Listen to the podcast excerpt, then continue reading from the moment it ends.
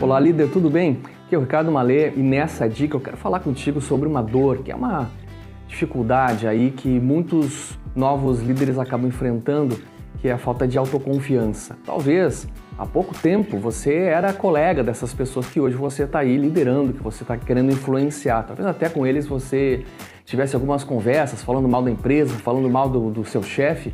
E agora, né? Como fazer com que essas pessoas te vejam como o novo chefe, o novo líder. E quem sabe nesse momento você pode estar se questionando: o que fará de mim, de fato, um líder? Quais características eu preciso ter? Para responder essa tua pergunta, eu quero te fazer ainda uma outra. O que, que estes líderes têm em comum? Veja aí.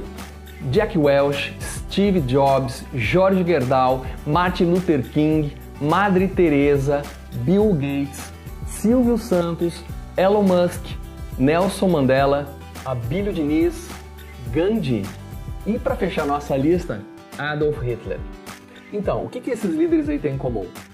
Se você buscar aí é, traços de personalidade, você vai ver que temos aí personalidades muito diferentes. Nós temos homens, mulheres, nós temos pessoas com um temperamento mais forte, mais amável, nós temos pessoas mais extrovertidas, mais introvertidas. Então, Fica claro que se todos esses são considerados líderes, eles não podem ser as suas características o que vai definir a sua liderança.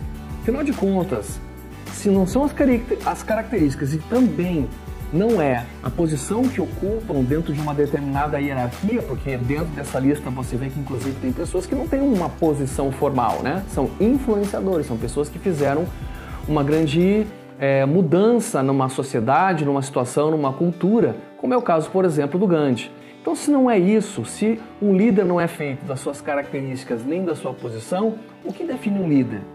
Bem, o que define um líder é o seguinte: é ter seguidores aliados voluntários. Por mais óbvio, mais simples que possa parecer essa conclusão, ela foi me revelada num livro muito interessante que eu li chamado O Guia dos Gurus. É, nesse livro, é, traz essa reflexão e traz essa, essa sacada que eu achei muito bacana, que realmente o que fará de você um líder não é nada mais, nada menos do que ter seguidores aliados voluntários. Então a grande questão é a seguinte: você deve se fazer agora. O que eu devo fazer para ter seguidores aliados voluntários? Bem, um dos passos mais importantes nesse caminho é você construir uma relação de confiança, ser confiável. E como fazer isso? Duas dicas importantes. A primeira é a seguinte: respeite.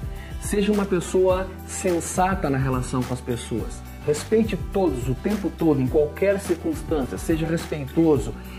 Em hipótese alguma, dê o braço a torcer para arrogância, né, para intransigência, seja extremamente sensato e demonstre o tempo todo equilíbrio emocional. Eu sei, eu sei que é difícil, eu sei que tem situações que tiram qualquer líder do sério, mas muito importante, se você realmente quiser consolidar o seu poder, o seu poder de influência, construindo uma relação de confiança, essa é uma dica da base, é fundamental. Respeite. E a segunda dica é demonstre compromisso e coerência. O que quer dizer isso? Bem, simples. Tudo aquilo que você fala, você deve fazer.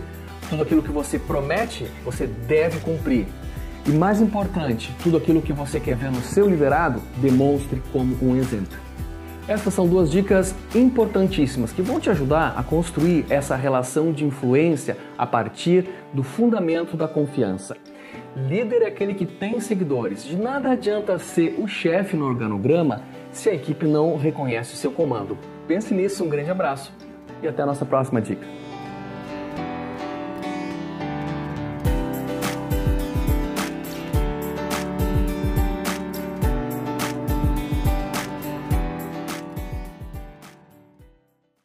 E que tal receber minha mentoria para te ajudar a aumentar em 30% o engajamento e o desempenho da tua equipe? Entre em contato comigo agora por WhatsApp, telefone ou e-mail acessando ricardomale.com.